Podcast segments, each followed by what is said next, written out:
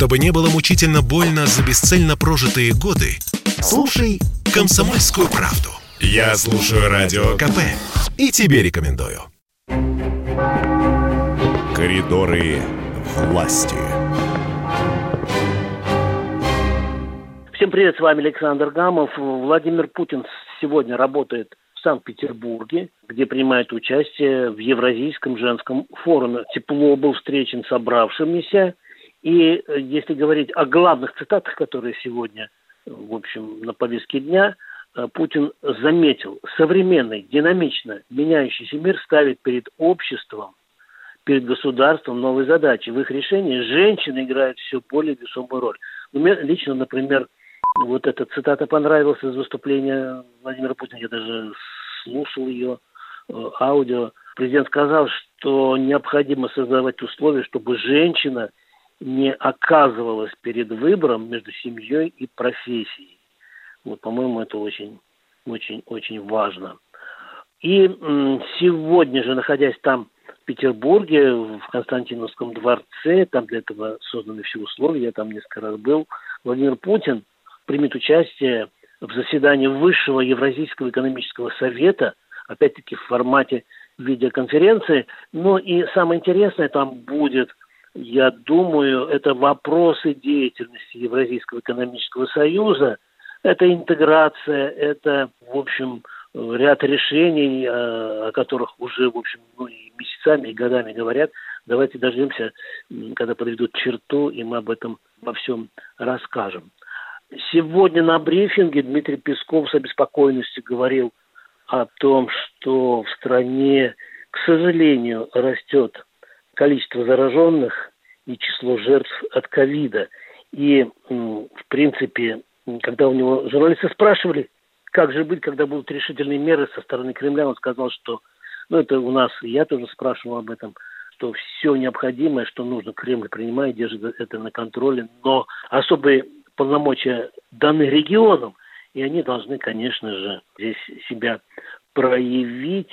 И я вот в этой связи прочитал в одном из зарубежных изданий о том, что Центральная клиническая больница, так называемая Кремлевка, она, если и оказывает помощь э, гражданам, то э, цены совершенно драконовские – но меня это, честно говоря, удивило, потому что я бы подготовил вместе с Ольгой Сорокиной, это пресс-секретарь Центральной клинической больницы, два, как минимум, больших материала, где мы рассказывали о том, что э, там и простые граждане могут э, лечиться. Кстати, наш журналист Сергей Пономарев делал там прививку бесплатно совершенно.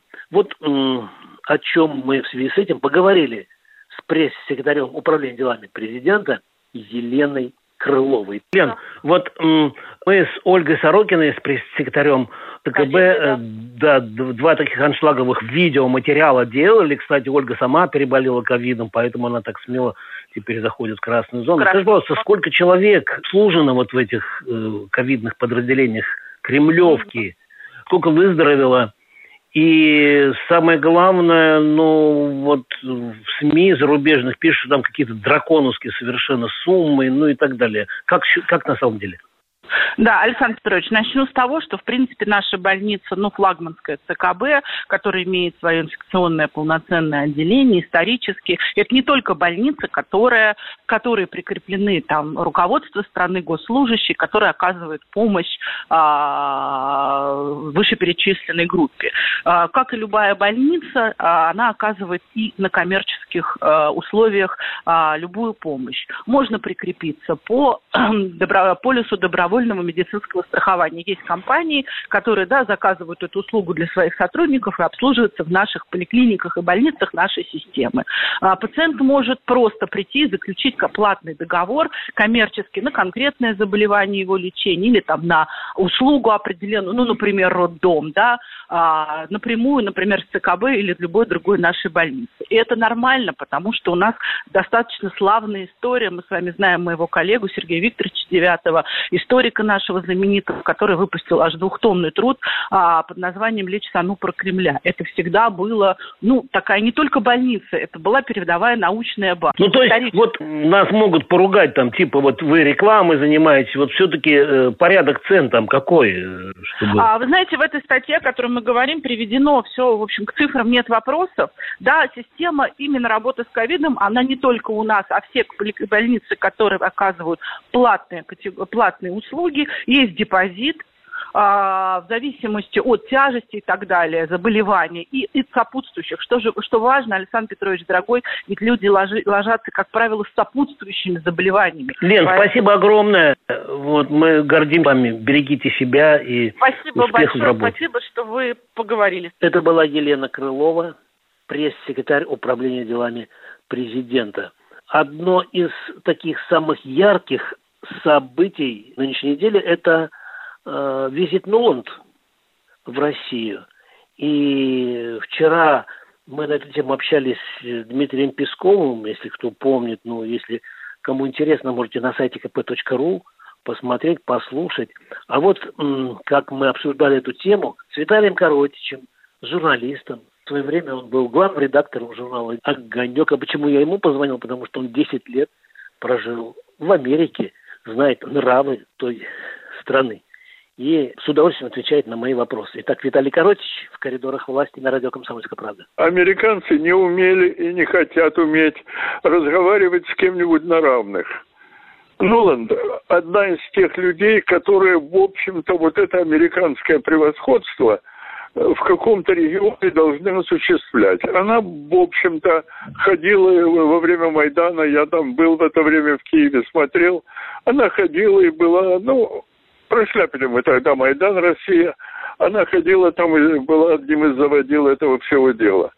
Ну, что можно еще сказать? То, что американцы вступают в переговоры, они считают огромным, э, что ли, огромной привилегией для тех, кому они снизошли переговоры.